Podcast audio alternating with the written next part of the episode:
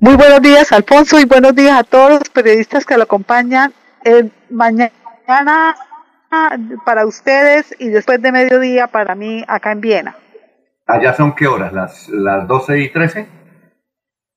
Eh, la, no, la 1 y 13. Desde ayer empezamos 7 horas de diferencia a la hora de Colombia. Bueno, ¿y cómo están viviendo? Mire, le contamos, eh, seguramente ustedes le han informado a sus familiares acá en Bucaramanga y en Colombia estamos confinados. Aquí únicamente la gente puede ir a sacar el perrito al parque e ir al supermercado, nada más.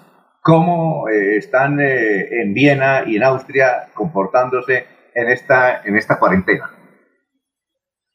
Mire, en, en Viena se, ha establecido desde luego el aislamiento, pero las, eh, pero las personas pueden salir a, a, las que tengan que hacer trabajo que se requiera su presencia física, al trabajo, a, los supermercados y desde luego a la parte a la parte médica. En Viena ha, sido una de las ciudades que empezó eh, antes de todo la protección a los habitantes. Pero sin embargo vemos yo le enviaba ayer las estadísticas que en Viena en la última semana de febrero se detectó la primera persona infectada por el, virus y al día de hoy hay 8.958 personas infectadas que corresponde más o menos al 10% de la población. Eh, entonces en estos días, igual que en Colombia, las personas están en un aislamiento pero no en un toque de queda porque no está operando de esta manera acá. Dice usted que la gente puede salir a hacer deporte por ahí en, su vecindario, ¿verdad? Sí, claro. Por ejemplo, yo puedo salir a caminar, esto, la gente puede ir a las montañas, pero yo siempre mi vida social debe estar en torno a las personas con las cuales estoy viviendo. Yo no puedo ir a hacer vida social con una persona que, que no viva en mi misma residencia o en mi misma casa. Entonces, esas personas pueden, pueden salir a caminar juntas. Por ejemplo, eh, yo si ahorita quisiera salir, puedo salir, coger un trampito y, ¿Cómo? Y esto directamente. Por ejemplo, yo puedo salir, pero yo puedo salir, pero siempre y cuando salga con mi hija y con mi yerno. Y puedo salir a caminar. Ah, bueno. Eh, a ver, compañeros, sí, a ver, Laurencio. Doctora Esther, pero ¿desde cuándo es que se inició, señora?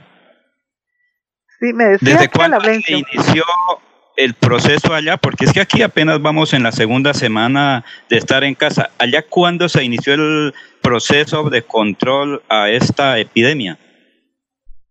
Mire, o sea, el primer caso, yo decía, de, de coronavirus de persona detectada se inició en la última de febrero yo llegué a Viena el 7 de marzo.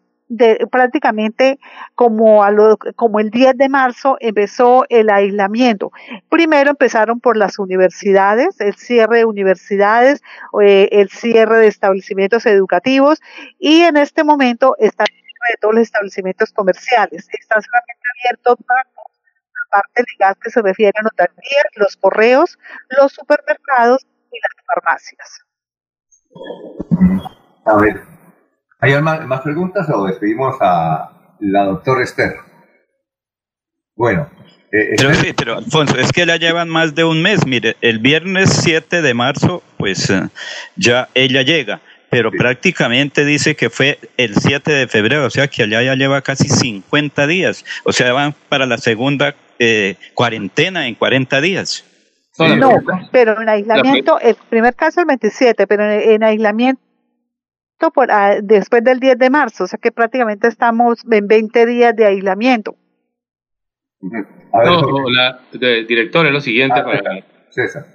para la doctora Esther Vega, un saludo especial, la, la conozco, por supuesto, sé de su, sé de su familia, de sus hermanos, la conozco y ya tenemos por ahí unos saludos la pregunta es si ella eh, está ya, digamos, en, en, confinamiento, eh, pues, está ya porque no ha podido retornar o porque está, digamos, se va a estar un tiempo más largo en Europa, en Viena. Eh, doctor Esther, buenos días.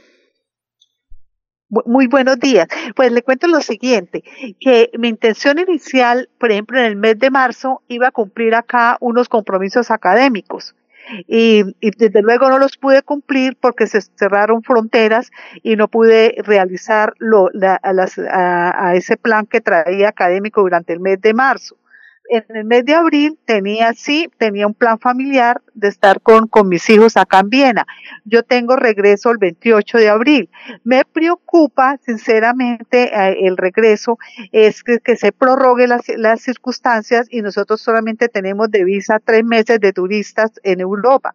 Entonces yo creo que habrá, si se establece que no, no se abran aeropuertos, me imagino habrá unas medidas especiales para las personas que estamos fuera del país.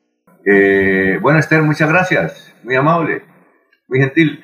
Ah, bueno, Alfonso, un saludo, no sin antes decirle allá a mis queridos eh, amigos y, paisanos que realmente hay que tomar, eh, hay que tomarlo como, como en serio y sobre todo invitar al gobierno, también al, al gobierno local, la mirada hacia ciertos sectores que no están incluidos dentro de las ayudas.